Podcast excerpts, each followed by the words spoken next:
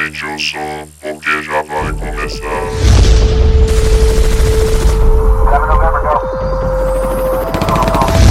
Distopia rastreada.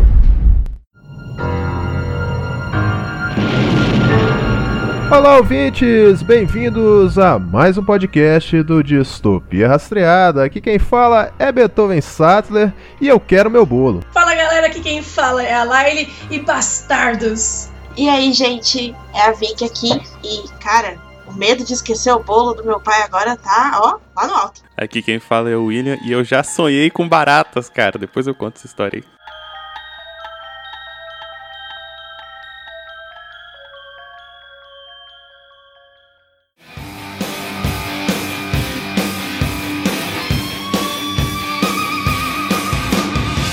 Bem-vindos a mais uma leitura de recados. Aqui quem fala é Beethoven Sattler e hoje está aqui comigo. Fala galera, aqui quem fala é a Laile. E aí, Laile, como anda as coisas aí? Tranquilo, cara, tipo, tô aqui já entrando no mês de outubro, né? E Estados Unidos, primeira vez que eu vou passar o Halloween aqui.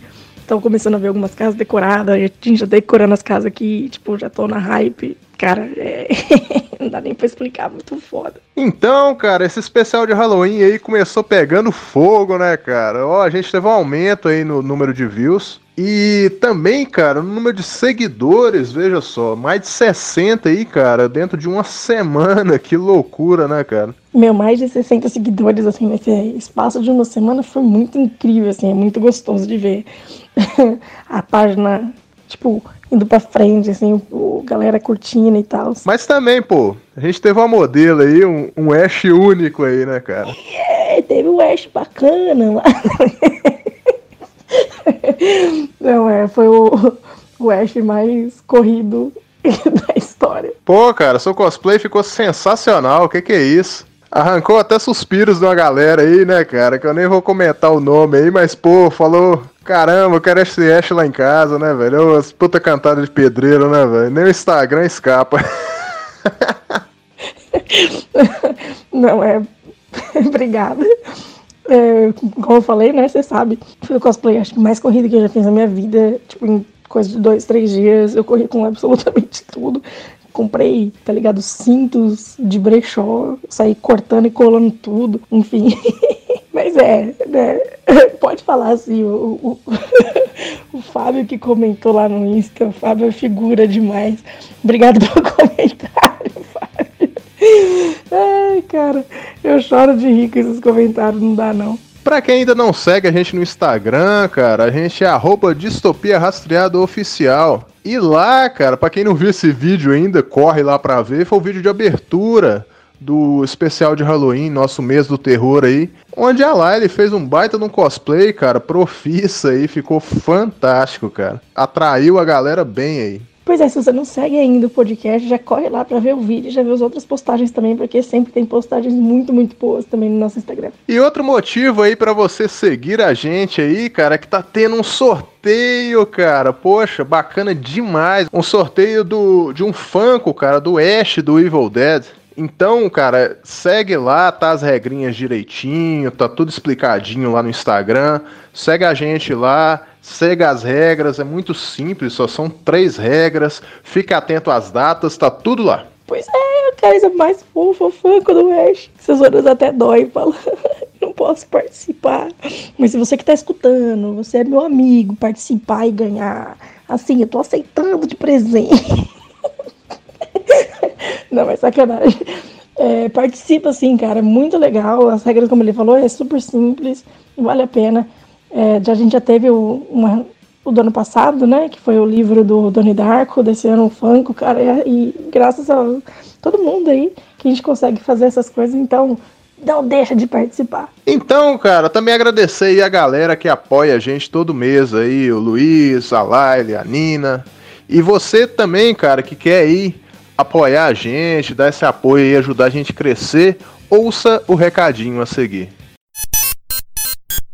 Então, Distopia Estrada quer ouvir você, cara. Manda recado pra gente aí. Temos perfil no Facebook, temos perfil no Instagram, cara. No Facebook, aliás, a gente é Distopia Rastreada. Só tem a gente mesmo com esse nome.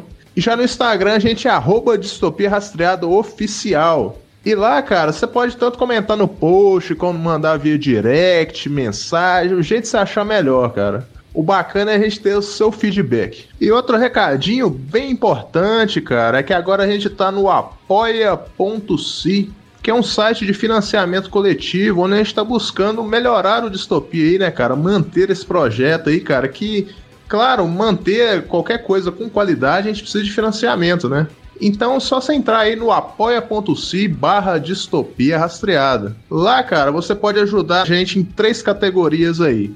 A primeira é de entusiasta, que é apenas 2 reais mensais, onde você receberá um agradecimento nominal durante o programa.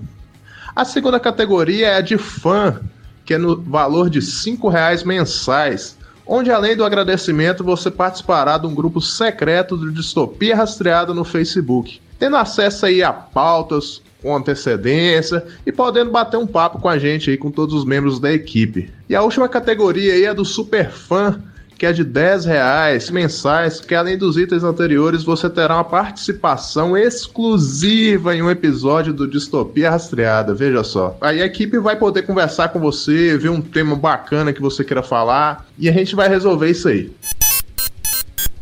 E você também pode apoiar a gente de outras maneiras aí, né, cara? Apresentando o nosso podcast ao seu amigo, aos seus amigos aí, postando, curtindo. Você já ajuda a gente pra caramba, cara. Porque nosso objetivo é crescer aí, cara. Tamo animado, tamo na correria e estamos entregando material de qualidade. Então, cara, se você gosta do que tá ouvindo, compartilhe, curta, apresente pra uma pessoa. E é isso aí, a gente agradece demais. Sim, ajuda absurdos. Então compartilhem. E às vezes você não tem nem para quem compartilhar, se é pessoa de poucos amigos, e nem eu. Nos posts do Instagram, você, na hora de curtir, além de curtir e comentar, clica também no botãozinho de favoritar o post, porque isso automaticamente faz o aplicativo entender que é um post bacana e já ajuda a impulsionar para no novas pessoas, possíveis novos ouvintes do podcast.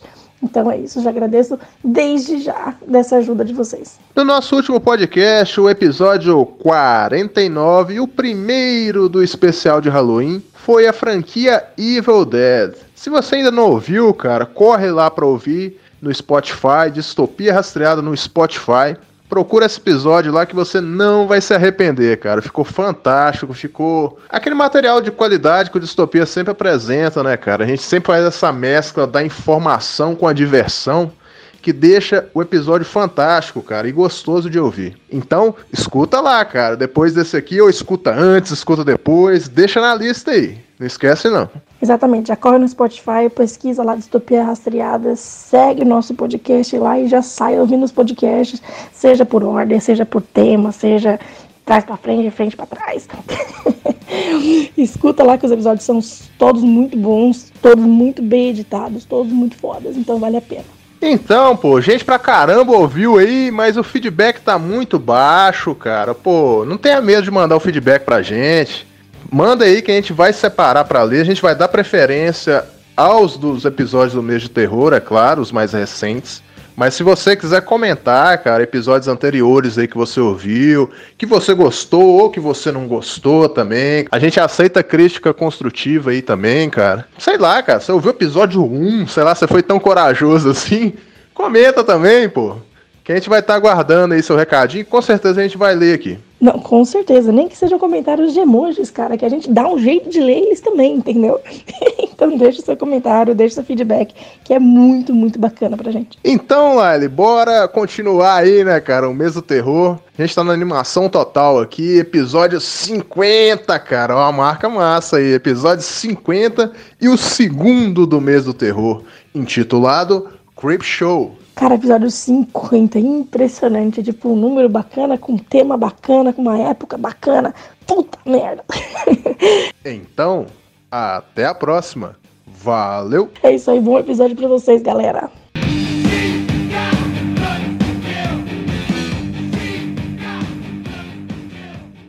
The next time, young man, I find you with a worthless piece of shit like this again, you won't sit down for a week, buddy boy. Remember that. again.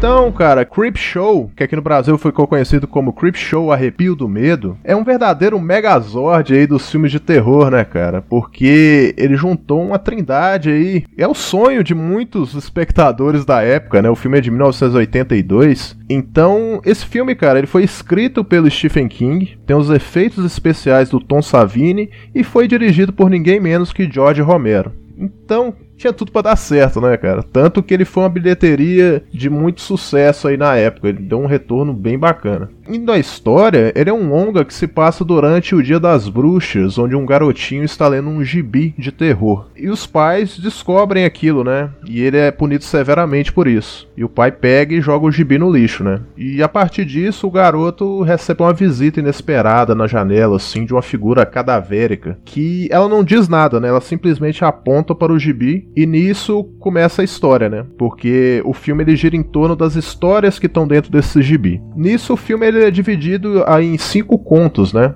O primeiro é o Father's Day, que é o Dia dos Pais. O segundo é o Lonesome Death of George Verrill, que é a morte solitária de George Verrill. O terceiro é Something to Tide You Over, que foi traduzido na dublagem como Indo com a Maré. Mas eu não sei se bem essa tradução é essa, né? Porque pode ser algo também como algo para superar, né? Porque Something to Tide You Over é, me soa como um trocadilho, né? É, que não funciona muito bem em português. Então tem essa ambiguidade aí na tradução. O quarto conto é o The Crate, que foi traduzido como a caixa. E crate em inglês também não é caixa, né? É, é um termo usado para caixote de madeira. Esses caixotes tipo de feira, sabe? Porque normalmente museu armazena é, é objetos assim mais frágeis, né? Em geral, né? Quando o objeto é mais frágil, ele é, ele é colocado em uma caixa de madeira para evitar quebrar e tal. É todo um processo ali. Só que traduzir como o caixote ia ser uma parada meio esquisita, então a caixa foi uma boa tradução. E o quinto e último conto é o They're Creeping Up on You, que foi traduzido como Vingança Barata.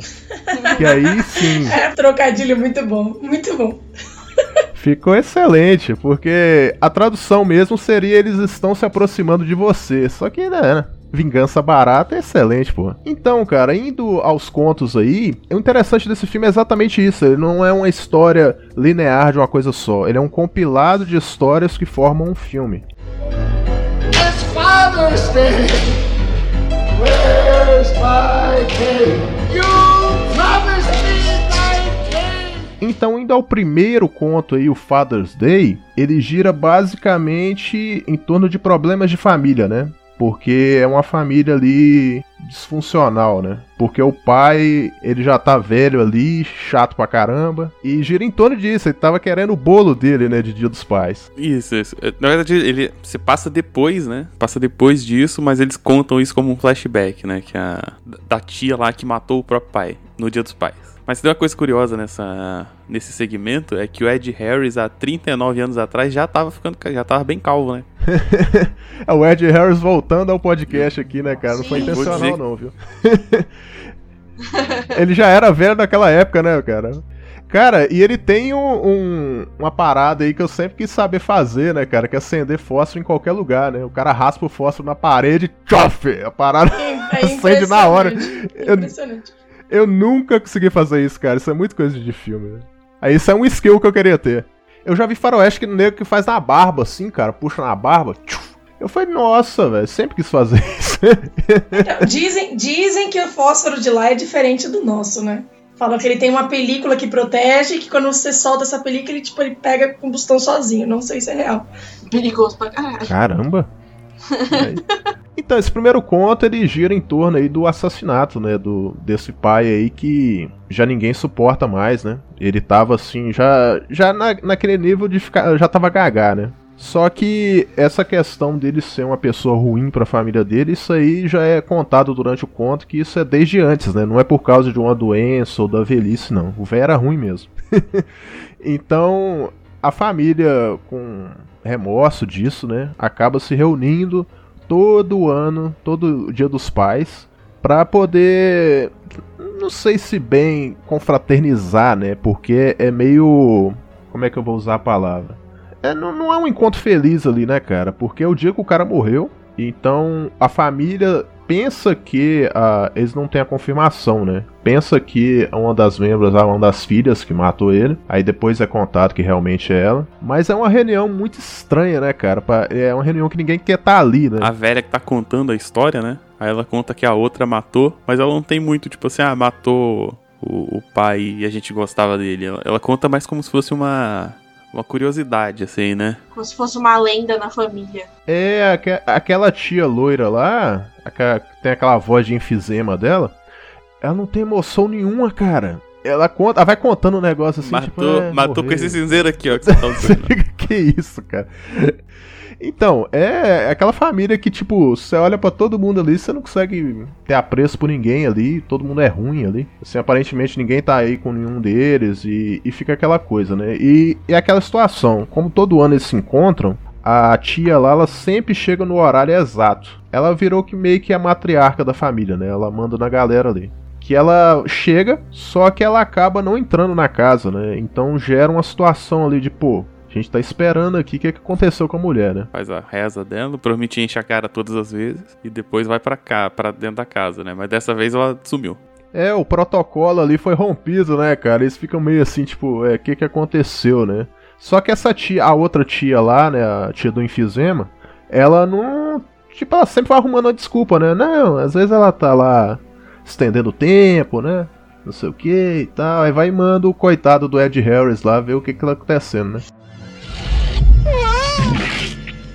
Morte feia dele.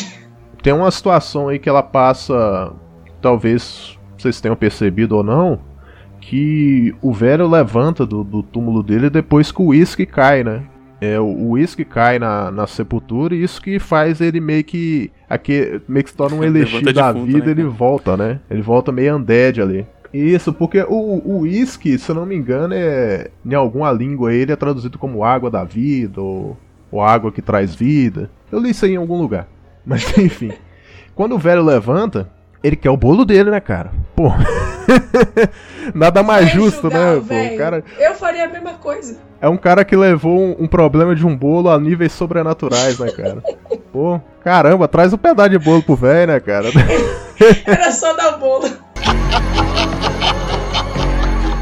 Esse, esse longa-metragem ele é muito bacana porque ele tem essa, essa pegada de história em quadrinhos, né? Ele tem uma veia artística muito forte. Então, quando ela tá decorando o bolo, se você reparar, ela vai usando uma cobertura lá que fica parecendo um cérebro, uma montuada meio nojenta, assim, sabe? Que meio que dá uma dica ali, pô, vai acontecer alguma coisa meio bizarra, né? Que ele toma aquele mármore na cabeça, né? Na cena do flashback lá, que é aquele cinzeiro, né? Não, pr- Cinzeiro de mármore? Primeira coisa, quem faz bolo no dia dos pais? Segunda coisa, cara, cinzeiro de mármore, maluco, que isso? Ah, os caras é rico, É né, chique, pô? Eles têm é que ostentar chique, alguma então. coisa ali.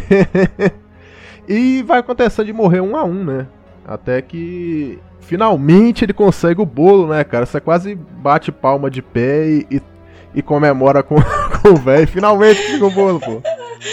E, o- e o Conta, ele tem essa veia de humor, né? Sim. Esse, esse filme ele é caracterizado também por ser. Aqui no Brasil chama terrir, né? Lá nos Estados Unidos é horror comedy. Que é essa mistura do terror com humor, né? Aquele humor duvidoso, né? Que você, hum, será que eu deveria estar rindo disso? Mas aí, o que, que vocês acharam no geral desse primeiro conto aí? Que ele é bem rapidinho, né? Eles são todos muito rápidos. É Assim, a minha primeira impressão mesmo foi. Eu dei muita risada em todos eles. Eu tava, tipo, mais rindo do que qualquer coisa. Eu dei muita, muita risada. E a única coisa que eu pensava, que eu conseguia pensar mesmo, eu falava o quê? É que o velho, ele é muito ruim. Mas eu ficava pensando, velho, se eu fosse uma velha gaga, eu só ia querer meu bolo também, tá ligado? Eu não julgo, velho. Eu só quero meu bolo. Eu voltaria a vida pra pegar meu bolo? Pegar, eu faria a mesma coisa. Tem uma coisa que eu acho que é um subtexto, não sei se é proposital, é que essa família deles é uma família que todo mundo meio que se recusa a morrer, né? Todo mundo é, é- vive muito, assim. Tipo, Tem a véia, se eu não me engano, o velho do bolo é avô da véia, que já é muito véia, tá ligado? É, É. Eles, eles mesmos falam, nossa, é, quando eu tinha 184 anos, eles exageram o rolê porque não morre, tá ligado? E, e tem aquela nunca. gag de filme de terror assim, não, vai lá ver sozinho o que, que aconteceu, vai. Fica um mandando o outro, né? Vai lá, não, vai você, não, vai você. Aí não sobra ninguém, né? Porque até empregada. Então, eu fiquei com dó da empregada, poxa, não tem nada a ver com o rolê, tá ligado? E morreu. Não, tinha sim, pô. Não entregou o bolo. É, é. Não, mas. Cara, esse primeiro ele é. Ele é hilário, né? Ele. Ele tanto que esse conto aí, ele, ele estampa a capa do gibi que o menino tava lendo, né? Olha, eu vou falar bem a verdade, assim, eu detestei. É, quando eu comecei a ver, assim, tipo, até eu entender o que tava acontecendo, que, iam, que ia se tratar de vários contos, blá blá blá. é, eu falei, cara, que coisa chata, o que, que tá acontecendo? Eu achei, tipo, bem esse, esse, esse lance já pré-feito, assim, ai, vamos fazer uma coisa de humor aqui, vai cada um de uma vez, aí todo mundo vai morrer, aí vai ter um cadáver. Achei muito chato. Mas quando terminou, assim, que eu falei, ah tá, ok, é um conto fechado. Eu achei satisfatório, vamos dizer assim. Eu, eu acho que eu comecei a gostar mais dele depois que eu terminei o filme. E depois que eu vi, tipo assim, cada. Cada motivo de cada conto. Tipo, são motivos assim bizarros. São motivos. Cara, o cara queria o bolo dele, ele voltou porque ele queria o bolo dele. E aí eu comecei a achar mais graça depois que eu terminei. Mas quando eu comecei a ver, veio esse logo de cara, eu falei assim, ah, não, chatão. É, eu eu achei ele. Eu achei ele meio ruinzinho também, assim. De- Depois que eu vi tudo, que eu gostei muito da coisa toda, eu já lembro dele com mais carinho, assim, tipo, ah, engraçadinho tosquinho. Exatamente. Mas na hora eu vi e falei, exatamente. putz, será que vai ser tudo né, nessa linha?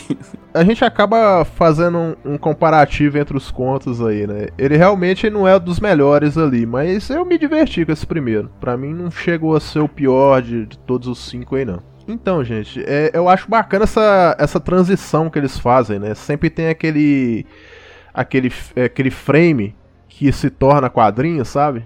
Na verdade é o quadrinho que se torna frame, né? É o contrário. E sempre tem essa pegada também de às vezes eles recortarem o fundo, né? Ou ter um fundo meio de quadrinhos assim.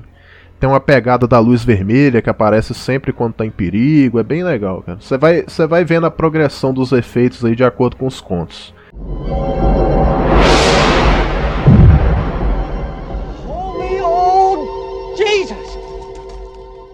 Então, indo ao segundo conto, que é A Morte Solitária de George Verrill, que particularmente foi o mais tosco pra Cara, mim, eu esse achei pra esse mim é meu muito. favorito. Eu não sei porque se é o Stephen King É o atuando. Stephen King atuando, né, cara? Cara, isso é uma coisa rara de ver. Mas aí tava muito Jerry Lewis, cara. Nossa, tô- e- esse conto particularmente eu não gostei, mas vamos lá pra história. É, bom, é um caipira, é, full redneckzão, que mora numa fazenda aparentemente sozinho. E um dia cai um, um meteoro, um meteorito no jardim dele, e ele vai lá ver. Chega lá, ele olha, vê que é um meteoro, e ele já começa a imaginar como seria se ele pegasse o meteoro e ele fosse para o departamento de meteoros da faculdade vender aquele meteoro. Isso é muita história em quadrinhos, né, cara? Parece pica-pau, tá indo lá. tá indo departamento de meteoros, velho. Aí tem ele entrando no departamento de meteoros. Porque, obviamente, ele não conhece, né?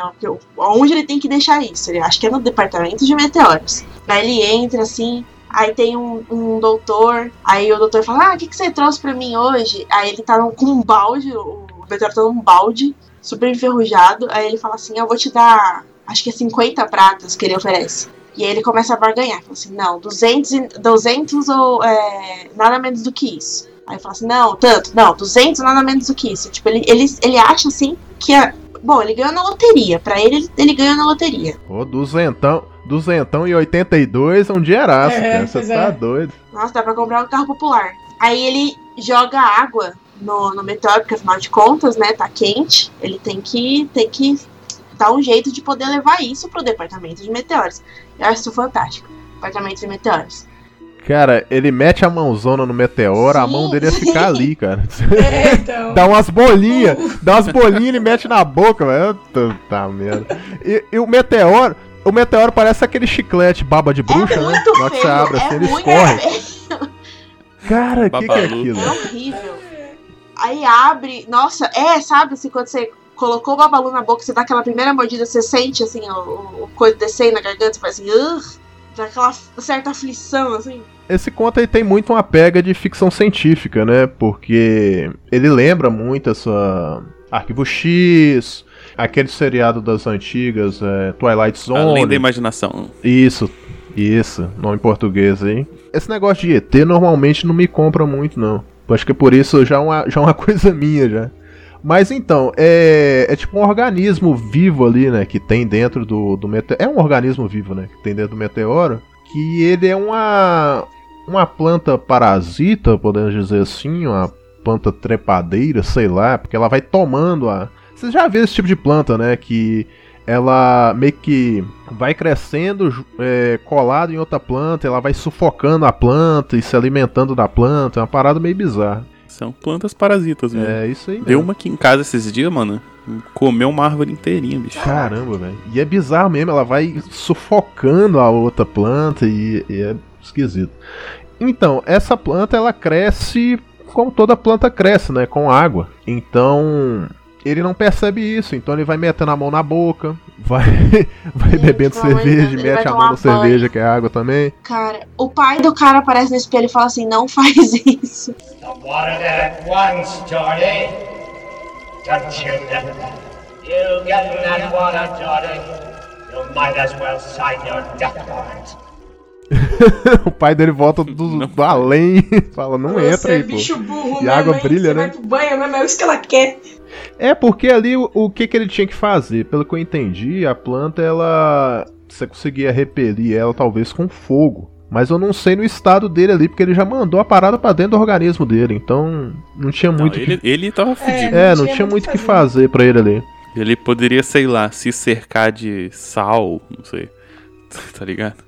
É, mas ele, ele morreria. Ele poderia, tipo, se salvar o resto do mundo. Tipo. É, porque. Ele Mas tava logo fudido, no começo ele já tá meio que desistindo do rolê, né? Na cena que ele, o pai aparece e fala, ó, se você entrar é o que ela quer, você considera isso morto. Ele é, mas eu já sou, já tô, entendeu? Tipo, você fala, ok. Ele nem tenta. Ele tem meio que uma, uma coisa na cabeça dele que ele acha que ele é burro pra tudo. Ele acha que tudo que ele faz vai dar errado. Então ele já tem aquele aquela coisa na cabeça de ah, vou fazer, vai dar errado mesmo e tal. Tanto que o final é meio triste, né, cara? Porque Ele, ele é um cara sem perspectiva, né? Ele já é um cara meio depresso. ele tá envolto lá da parada, ele não consegue nem mexer mais, ele virou praticamente uma planta, então ele. Não, o final. É, então, é, o final, quando ele fala a frase, tipo assim, tomara que dê certo agora, eu já imaginei que ele já deve ter tentado fazer isso de novo e deve ter crescido a cabeça dele de novo. Porque ele fala assim, Nossa, tomara, é, por favor, Deus, faz dar certo dessa vez. Ah, não, dessa vez é porque ele erra toda vez. Ele tem, é igual eu tava explicando, Tudo porque que ele, ele acha faz dá errado. Isso, tudo que ele faz ele acha que vai dar errado. As pessoas falam isso com ele, o pai dele falava isso com ele, deu as uma outras pessoas sensação falavam isso horrível, com parece ele. que tipo, ele já fez isso aí a cabeça cresceu de novo. Aí ele deve ficar, tipo, nesse looping. Faz horrível. sentido mesmo, né? Porque ele é uma planta. É, então, eu falei, nossa, ele deve- será que ele Seria muito mais looping? legal, seria muito mais legal. Mas eu acho interessante isso, assim, porque ele é bem o estereótipo do, do que o pessoal chama de white trash, né? Que seria aquelas pessoas que são o, o, o branco do campo, sem perspectiva, que é um pobre fudido e tá, tem, tem lá a terrinha dele, mas é, é isso, a vida dele é aquilo ali, né?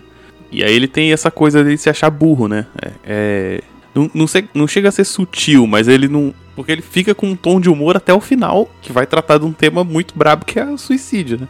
Eu fiquei com a sensação de que esse, esse conto, esse curta, podia ser o, o, o prequel de, daquele extermina, exterminação? Ai, não, como é aquele é? da, da, da Aniquilação. Na Netflix. Fala a verdade. É. Ó, cai um meteoro, começa uma, uma novas formas de vida numa região. E no fim do conto eles falam aí, né, que tá tomando aquelas cidadezinhas, né? Então provavelmente dá a entender que aquilo ia ampliar muito mais, né? Porque eles mostram até na plaquinha, né? O jornal vai falando, não, tá mais verde esse ano e tal. É um Aí milagre, vai né? termina o conto. Vai chover, é um milagre. Não, ele ainda fala assim, vai chover muito. Vai, nossa, se vai chover muito, vai dominar tudo, cara. Você vê, tem, tem planta até no fio de, de luz. Come on, get out of here. You listen to me, Harry, and listen carefully, unless you let me in and talk to me. Something very nasty is going to happen to Rebecca. So nasty that your little mind can barely conceive of it. O, o terceiro conto, primeiro pra começar, é com Leslie Nielsen, né? Pô, aí, aí sim, cara. Esse conto eu gostei pra caramba.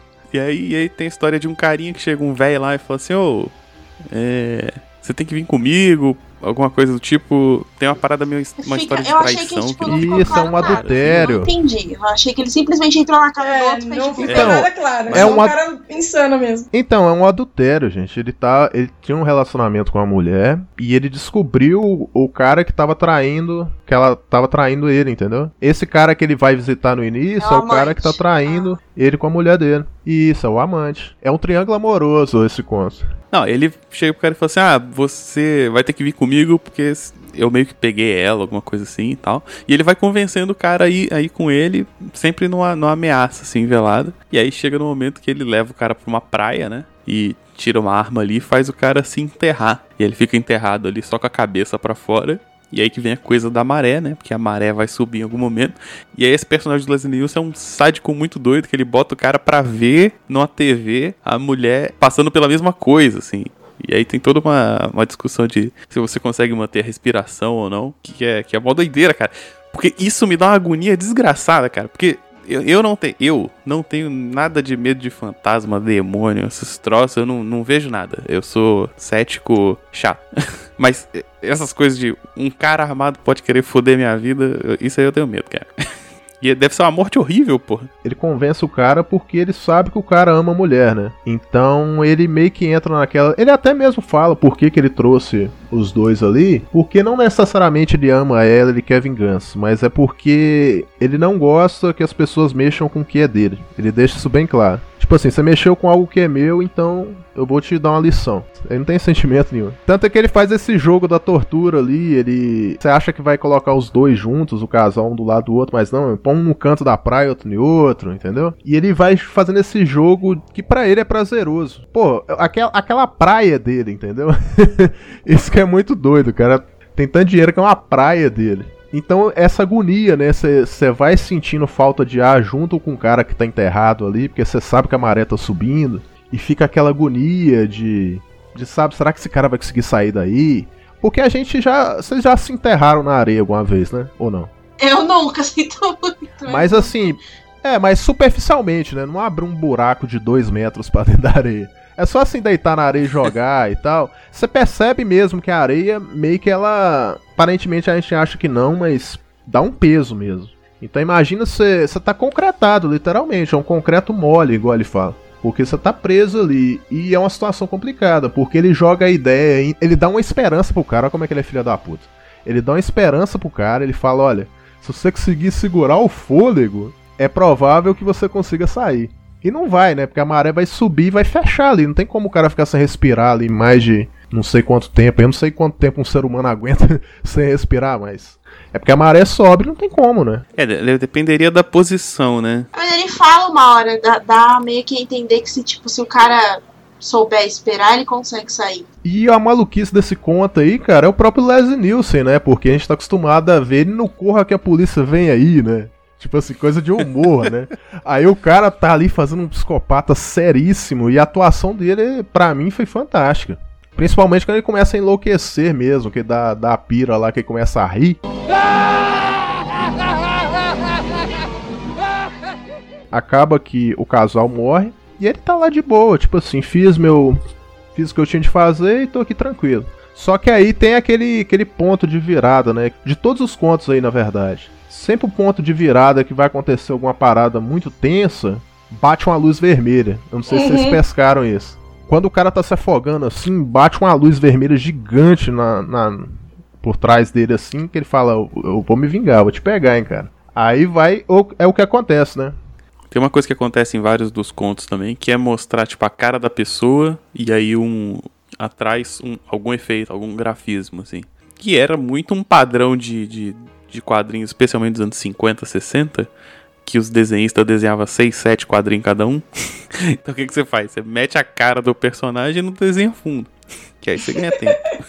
É, eles têm, eles têm umas passagens também de, de quadros mesmo, né? Tipo, de transição da, da parada. Não só de transição, de enquadramento. É muito bacana, cara. Realmente parece que você tá lendo uma história, não vendo um filme. E esse conto ele se desenrola no final com a volta do- dos mortos aí novamente, né? Só que de um, de um jeito mais fantasmagórico, né? Porque eles são uma fumaça que adentram a casa. Isso é maneiro, assim.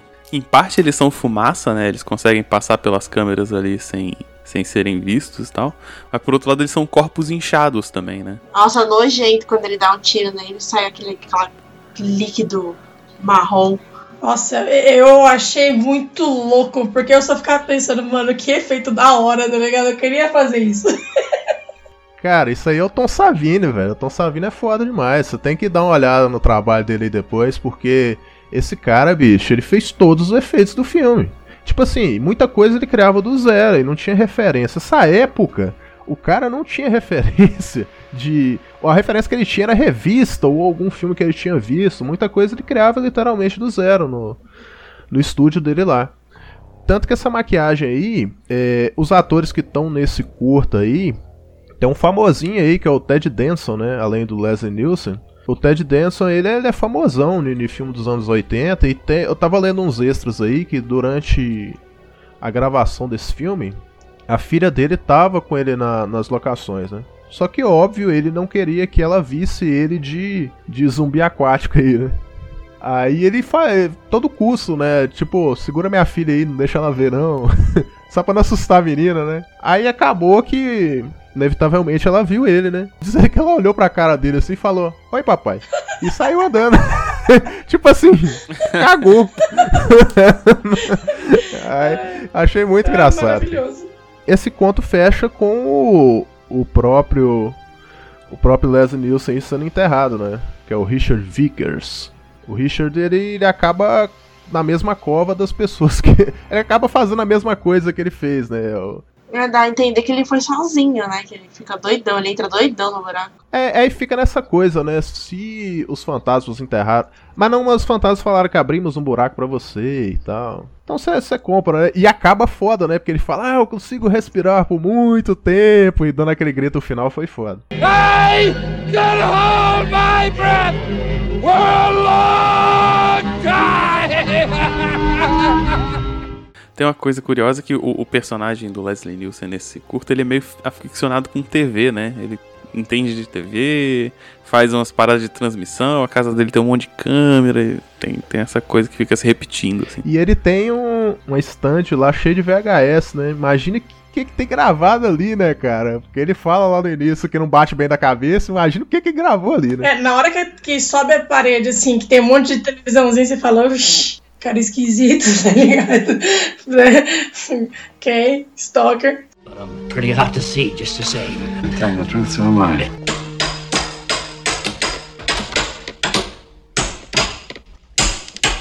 Quarto conto é o conto da caixa, que é a história de um cara que é casado com uma mulher mala, sem alça, e também de um cara que trabalha numa faculdade, né? Uma escola, alguma coisa do tipo.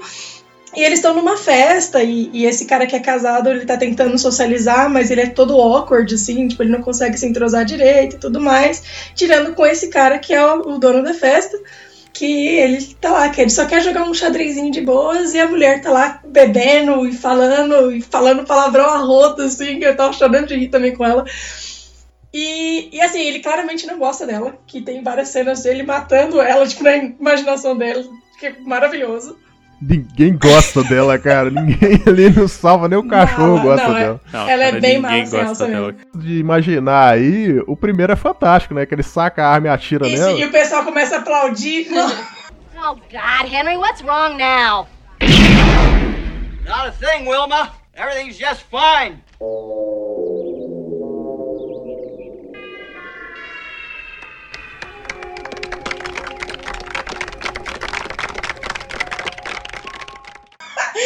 Eu amei. Muito bom. Uma mulher grita lá, Buzai! Tipo assim, achei certeiro no alvo, cara. Não, é, nossa, é o que eu falei, eu ri, eu ri em todos, né? Mas esse também foi um dos que eu dei muita risada, que foi, nossa, é isso, tá ligado? O pessoal aplaudindo foi tudo pra mim. Aí o outro cara, né, que ele recebe uma ligação do zelador da, da faculdade, falando que ele encontrou uma caixa com uma data bem, é de 1834, se não me engano. Enfim, tava 100, e- quase 150 anos a caixa guardada lá, ele acha interessante e vai lá ver. Né? E ele e o zelador abrem a caixa, todo um esforço, a caixa tá selada de todas as maneiras possíveis, que é o tipo de coisa que você já olha e você fala, ok, tem algum motivo pra esse bagulho tá fechado, eu não vou abrir. Mas eles vão lá e continuam abrindo. E assim que eles abrem, sai uma criatura bizarra e muito louca que começa a devorar o, o zelador. E o cara fica surtado e foge. E aí, primeiro aluno que ele encontra, ele começa a falar um monte, tipo. O aluno com certeza acha que ele tá fumado ou alguma coisa do tipo. Fala, é, não vou acreditar em você não, então falou, tô indo. Só que aí no que ele acaba vendo que tem sangue, o cara vai lá, fica curioso, fala, nossa, quero estudar a mordida, não sei o quê. E pra variar, se lasca também. Aí ele foge e vai encontrar esse amigo. Que aí, na hora que ele descobre, tipo, olha, tem uma criatura matando pessoas, vou aproveitar essa deixa, né? E aí desenrola a história. Que é muito, muito boa, na minha opinião. Esse conto eu achei maravilhoso. Esse monstro, ele. Lá na caixa tá escrito que ele foi capturado na Antártica, né? Antártida. É, Expedição Antártica. Que é uma referência lá ao filme do A Coisa, do John Carpenter. Porque tá Carpenter lá escrito na, na caixa. E essa mulher, que, é que faz o papel aí da, da chatinha do, do conto, é a Adrienne Bourbeau, né? Ela, na época, ela era mulher do John Carpenter. Então tem toda essa referência Nossa. aos amigos do meio de terror ali, né? Então, esse monstro, ele eu acho que ele, pelo que ele me aparenta ser, ele me aparenta ser um Yeti. Só que um Yeti anão, né? Um Yeti gnomo. Porque ele O Yeti anão. é, porque ele é pequenininho, ele é perninha É, curta tem que, e tem que tal. ver se ele é pequenininho ou se ele só tá curvado e tá tanto tempo dentro de uma caixa, né? Tem pequenas cenas ali que mostram ele de corpo inteiro. Ele, ele é pequeno mesmo. Mas é muito escuro, Ele é assim. Ele. Eu levei fé que, tipo, é tanto tempo dentro de uma caixa sem conseguir, entendeu? Ele foi. Ficou todo. Tipo, não teve pra onde crescer. Curiosas. Igual aquelas melancia, né? Que você põe dentro. Isso, isso, melancia quadrada, Vai tá ficar ligado? pequeno. Exato. Mini melancia. Então, cara, ele, ele pelo local onde é que ele foi capturado, provavelmente um Yeti mesmo, um- uma criatura daquele local lá. Não é explicado quem captura ele ou como ele foi capturado. Também isso não importa, né? É bom que dá o mistério ali do, do que que é isso, o que que aconteceu, né? Da onde isso saiu. É, não, a pri- primeira coisa que ficou na minha cabeça o, o curta inteiro é, velho, chama a polícia, cara, pelo amor de Deus. É porque tem todo um, tem todo um problema ali, né? Porque desde a da primeira morte, aquele um dos doutores lá da, da faculdade cai a culpa sobre ele, né? Porque todo mundo acha que ele assassinou alguém. Então fica meio que. O, o primeiro aluno que ele encontra já meio que olha assim: epa, esse cara fez alguma É, o merda. aluno né? mesmo fala. O zelador aqui. O aluno mesmo fala, tipo, então, se eu não acreditei, você acha que eles vão acreditar? Tipo, hum, Ah, mas mesmo assim, cara, depois que o aluno vê o sangue, ele fala assim, hum, quero pegar o sapato pra medir o sapato. É, mas o vacilo desse aluno Pô, também, né? Mas pô? é que se fuder O mesmo. cara dorme dentro da faculdade, cara, pra ganhar o prêmio não sei o que lá, cara. Vai dormir, bicho. Então, aí fica esse problema, né? Porque, igual ele falou, ele chega lá pedindo ajuda do amigo. E o amigo dele, tipo assim, ah, cara, esse cara fez uma merda. Marcou com a menina lá no negócio lá, deu um problema lá. Tanto que ele joga essa ideia, né? De. Tipo assim, ele tá maquinando, né? A gente não acha que ele tá maquinando. Porque isso é revelado depois. Que ele acha. Você acha que ele tá sendo bom com o amigo dele sabe, fazendo uma parada puta errada, porque ele acha que ele matou uma mulher lá, então ele vai limpar o local, aí você fala, puta, cara, esse cara já é um merda e faz uma cagada dessa ainda. Aí o Henry, ele deixa aquele recado da, pra mulher dele ir lá, né? Aí quando eu leio o recado que é pra mulher ir lá, eu falei, opa, aí, aí... E o cara, ele passa de, de um personagem bobo, que você acha que não vai fazer nada, pro vilão da história, né? O vilão da história não é o monstro lá dentro da caixa, é esse cara. E aí ele, nossa, é premeditado. O monstro que fica preso 160 anos dentro de uma caixa não é vilão. Ele tá, tá perdoado. Cara, tem, tá, ele tá senta e tralalá com fome, né, cara? Tem que sair puto mesmo. Tem que sair. É, é. Não, mas tem uma coisa curiosa que o cara que acha a caixa primeiro, bom, não lembro o nome dos personagens, enfim. Ele deduz assim, fala assim, não, o monstro ele gosta de ficar dentro da caixa. E o, e o, e o outro cara que vai lá depois fazer essa maracutaia toda, ele confia assim, ele fala assim, não, beleza, então ele vai ficar aqui dentro da caixa, eu vou limpar o sangue aqui, maior tranquilidade, assim, sabe? Gasta um tempo limpando a parada, e, tipo, confia que o monstro vai continuar lá dentro da caixa, tá ligado? É, porque a segunda morte, justamente esse vacilo de achar que ele tá dentro da caixa, né? Ele tava do ladinho da escada lá. Tipo, opa, te peguei. que é o, primeiro, o segundo cara que morre, né? Nesse meio tempo que o professor foi lá na casa do cara, tomou, umas, tomou uns uísque e tal, o monstro já podia ter ido embora, tava em outro lugar, fazendo outra É. coisa, tá? Ele só, ele levou fé, ele levou fé que ficou lá. A caixa dele deve ser tipo o barril do Chaves, né? Você entra lá, tem uma cama lá embaixo, tem uma TV a cabo. É- Isso não é. Não sei se é bem que um furo, mas talvez o, o monstro talvez tava com medo também do. Porque isso acontece, né? Porque o animal ele se sente acuado, ele vai esconder, né? Mas é, é também um elemento clássico de da própria ficção mesmo, a coisa do Monster in the Box, né? Tem, tem muito RPG que vai pegar isso e transformar em, em elemento clássico, assim. Você- abre uma caixa, vem um monstro, tá ligado? Quando chega a vingança do Henry, né, contra, contra a mulher dele lá, a Billy, é bizarro porque tem uma quebra ali no meio, porque ele pede pra ela entrar debaixo da escada e começa a socá-la no baú, né? Wake up!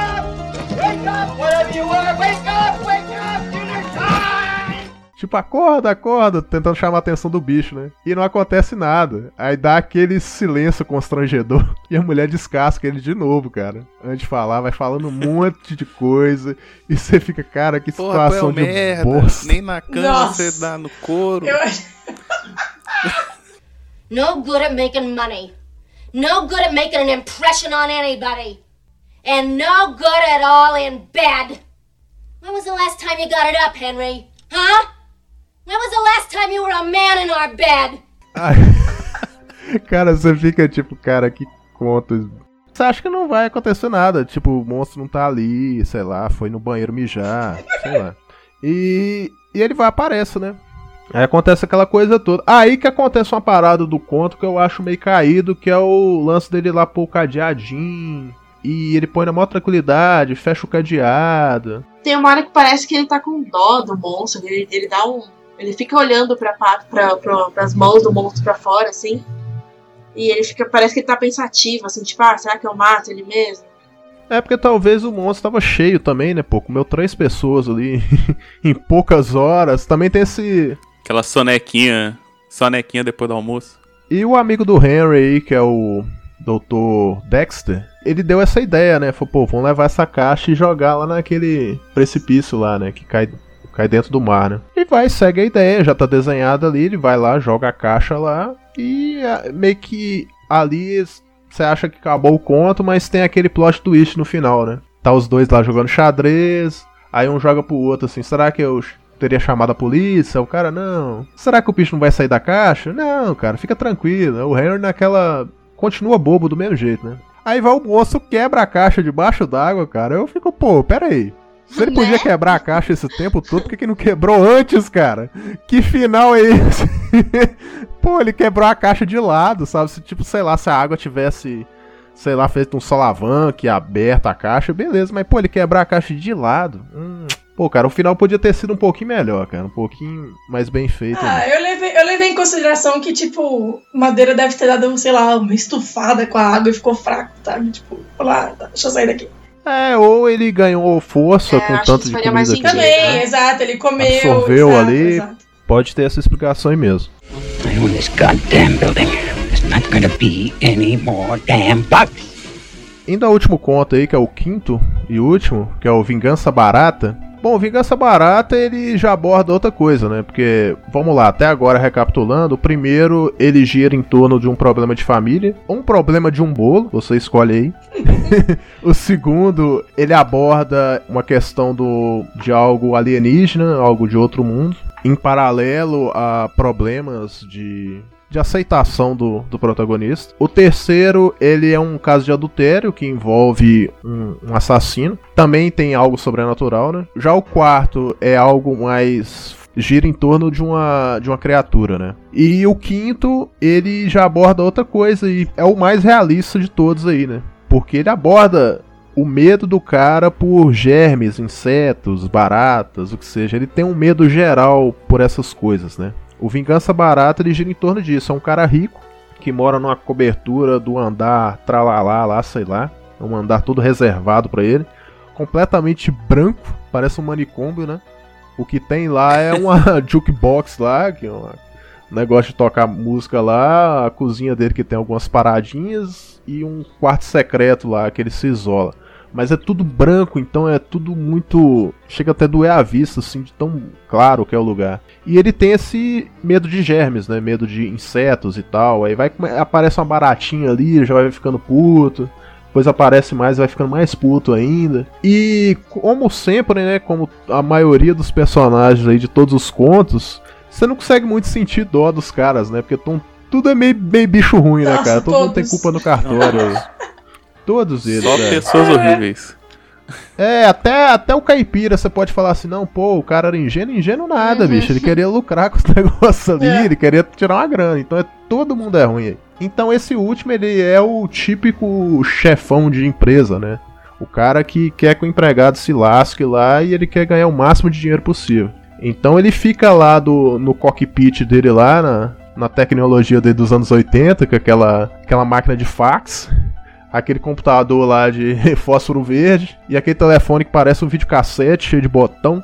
Que ele fica dando ordem nos caras, né, cara? Ah, ah, então, fulano, e, a- e as ações aí? Aí o cara liga pra informar que um funcionário dele suicidou. E ele tá cagando, cara. A mulher do cara liga pra ele e ele escracha É, a é um mulher e ri. funcionário ou, ou é alguém de quem ele Funcionário. comprou uma empresa, se não me engano? A eu mulher acho, era eu acho que era funcionário, porque O cara de férias. E ele falou, não, você tem que voltar. Você, tem, você quer seu emprego ou não? Isso, mostra vários casos ali, ele escrachando o primeiro funcionário, que vai contar a parada, a mulher do cara que suicidou, esse cara que viajou com a família de férias, ele tá cagando, ele só quer saber do dinheiro. Até e ele tem um serviço 24 horas, né, de detetização lá, que é bizarro, né? O cara chega lá na, naquele olho mágico lá que parece mais um, um telescópio.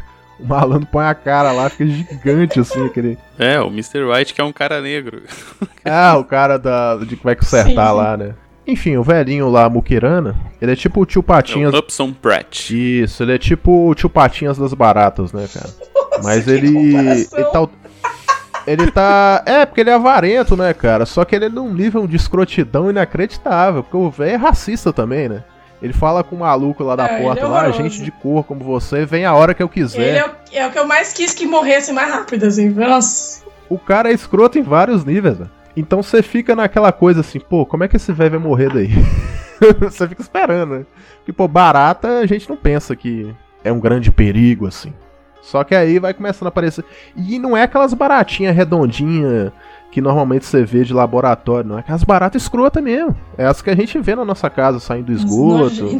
Ah, que nojo. E eu tava lendo aí no, nos IMDBs da vida que essas baratas foram compradas da Austrália. E foi tipo, o maior gasto do filme foi as baratas, cara. Porque eles pagaram pela Pra unidade não da é- barata. Não é feita, nossa. É, Caramba. Não, essa. real, Dá real. pra ver claramente que são bichos mesmo. E esse eles falaram que foi o, o conto mais difícil de gravar, porque tinha um lance de conter as baratas dentro daquele cenário, e tinha um curto espaço de tempo, não dava pra refazer a cena. Soltou o bicho, já era. Como é que você vai pôr aquele lugar todo branquinho de Pois novo? é. Então foi bem complicado ali manter a sequência das cenas, né? Ele, foi, ele teve que ser filmado em sequência mesmo, por conta da, da sujeira que vai ficando depois. Então o que que acontece? As baratas vão tomando conta do lugar. E o velho fica todo todo pimpão, digamos assim, usando uma palavra mais das antigas. Porque ele fala: "Ah, vou resolver isso, porra. Eu nasci em Hell's Kitchen lá, eu vivia cercado de barata". Aí que você descobre da onde que veio a fobia dele, né? Porque ele cresceu num lugar sujo, cheio de coisa, então ele tem ojeriza a isso, né? Então no status que ele tá hoje em dia, ele não aceita mais isso. Ele acha que tudo tem que ficar como ele quer, né? Só que aí a virada da- do conto é quando dá o blackout, né? Porque o blackout ele já não tem mais controle no sistema de segurança dele. Então, meio que essas baratas vão invadindo o apartamento dele, que provavelmente é a cobertura, né? E você vê pela ligação do telefone que essas baratas estão no prédio todo, né?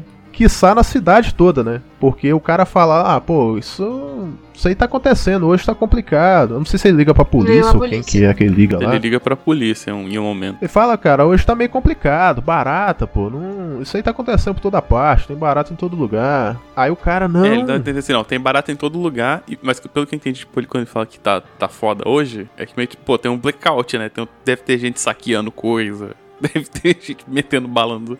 Vou me preocupar com eu barata, cheguei mais pô. por esse lado também. Tipo, pô, tem um blackout, tem gente que vai ter que.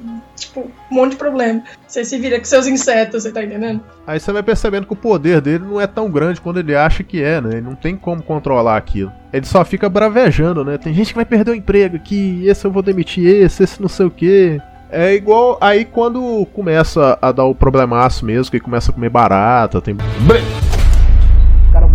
Mano. Barata no telefone, barata na orelha dele, barata não sei aonde. É bem nojento, né? Esse conto ele é bem nojento. Você pode juntar todos os outros lá que não dá Sim. esse. Esse é nojentão Nojento. mesmo. Porque se você parar pra pensar, igual a gente comentou, eles são baratas reais, cara. Eles colocaram barata real no ator e foi aquela coisa de subir nele e tal. Tem gente que tem. desmaiava ali na cena. O ator ele mandou muito ali. E acaba nisso, né? As baratas consomem ele literalmente, elas entram pra dentro dele. O que é um plot twist também, porque você não, não, não te fala isso, né? Porque o lugar fica todo limpo no final. Aí você, puta. É, isso é doideira, assim, porque você tem o blackout, né? E ele tendo aquela cena lá com, com as baratas e barata pra todo lado. E ele entra na sala que ele acha que é a mais segura e aí tudo é barata, né? Ele tira o, o pano do cobertor lá, do, do, do colchão. E, mas aí quando volta e tá tudo limpo, você pensa assim, pô, será que o cara imaginou isso tudo e infartou, tá ligado? É, então, foi, foi o que eu ia, eu ia falar agora. Tipo, se não fosse a cena das baratas saindo dele, aquela coisa nojenta toda, eu na minha cabeça tava, beleza, o cara é tão paranoico com inseto que ele tá ficando loucão de próprio veneno, tá ligado? Tipo, afetou o cérebro do cara. É, depois dá o, o, o, o plot twist do plot twist.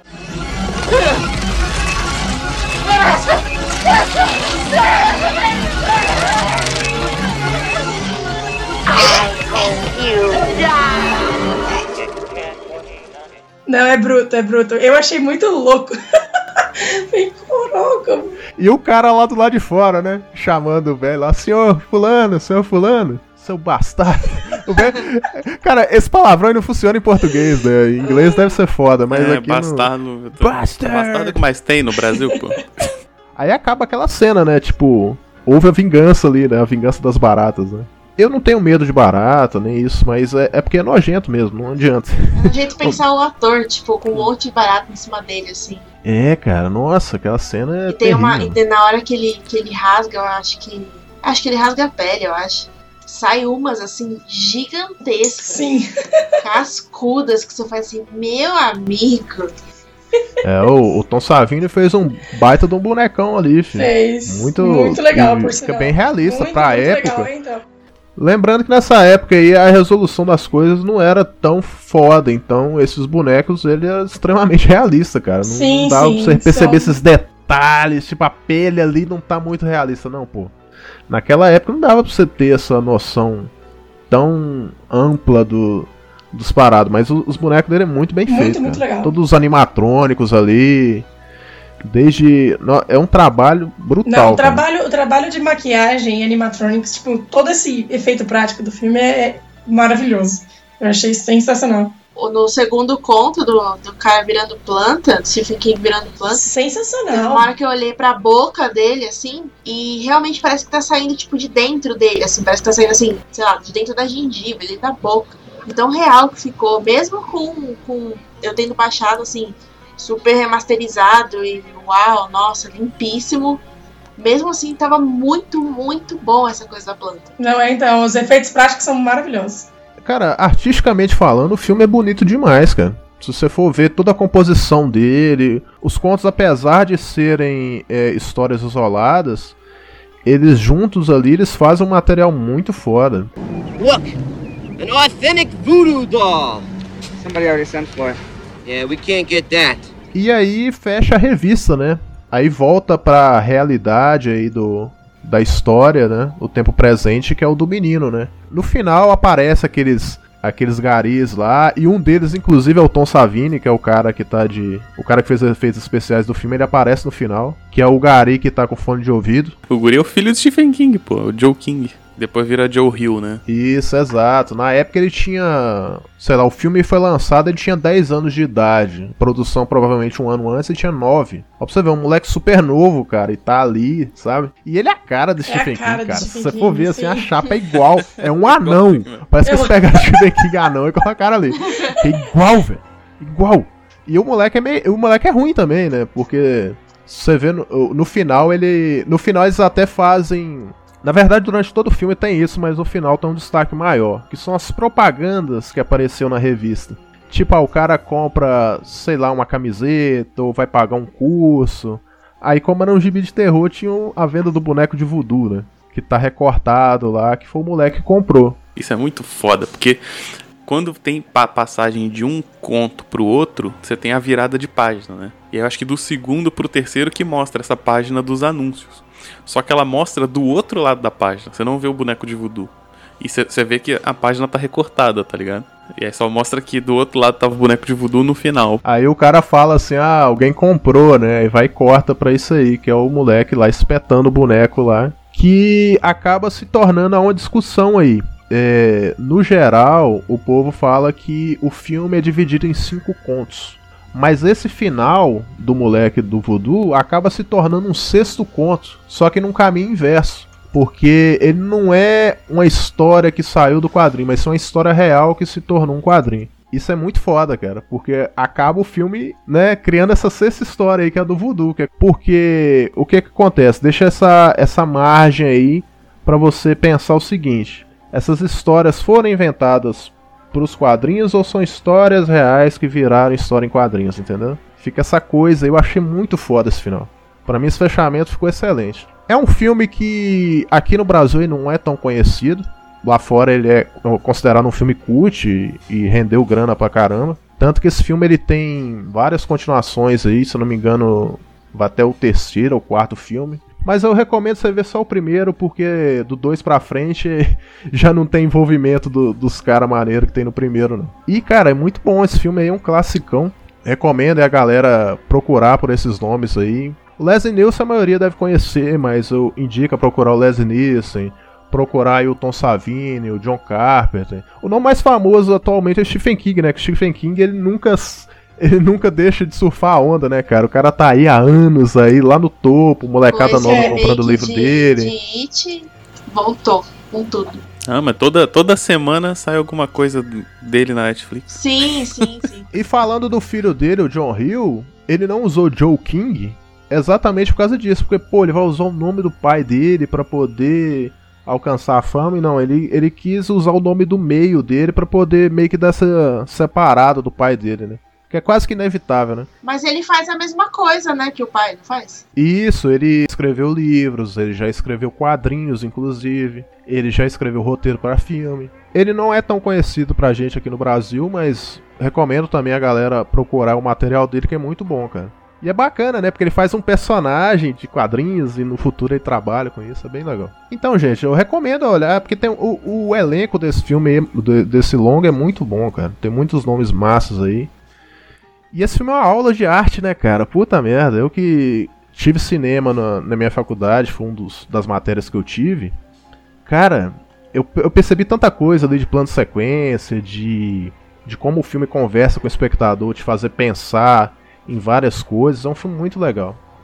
Porque ele foge do que era na época, né? Porque na época normalmente era uma coisa mais linear, uma historinha ali e tal. Eu gostei bastante, me diverti bastante assistindo, eu achei os contos excelentes. Você falou, a atuação da galera tá muito, muito legal. Eu, no geral, eu gostei. Gostei bastante. Eu também gostei, muito, muito. Achei, achei um. Nunca tinha ouvido falar realmente. Mesmo sendo grande fã de Stephen King, nunca tinha ouvido falar. É, me lembrou bastante essa construção de ter um, um começo de história, e aí entra em alguma coisa, entra em contos separados é, e termina a história que começou lá no começo, me lembrou outro, outros filmes que eu gosto que chamam VHS, que é o mesmo lance, começa uma história, só que ele é muito mais atual, então ele puxa muito mais pro terror, pro suspense, que, o, como a gente conhece agora. Mas é, achei fantástico, é bem anos 80 e eu amo os anos 80, então eu gostei bastante. Bom, eu, eu já tinha trombado com ele como referência, né? Mas nunca tinha assistido de fato, assim. Eu acho que ele tem essas características todas que a gente gosta dos anos 80, mas eu acho que ele é muito bem feito, assim. Uh, então tem muita coisa dos anos 80 que a gente vai ver que tem, tem os clichês, assim, tem várias uh, coisas repetitivas que vem um pouco desse filme, né? Assim, acho que esse filme ele é um exemplo de tem os elementos que a gente já viu, mas ele é muito bem feito, assim. E aí vem e aí eu acho que essa trinca, né, do roteiro do Stephen King, direção do Jorge Romero e efeitos do, do Tom Savini fazem fazem essa esse apuro técnico assim, tornar a parada muito boa, tá ligado? Então assim, a gente podia ficar comentando mais, lembrando de, de detalhe assim, mas é, técnica de câmera, construção de tensão, até a ordem da, de como os contos vêm é, é bem escolhida, assim. Então acho que tecnicamente excelente e, e divertido pra caramba. cara.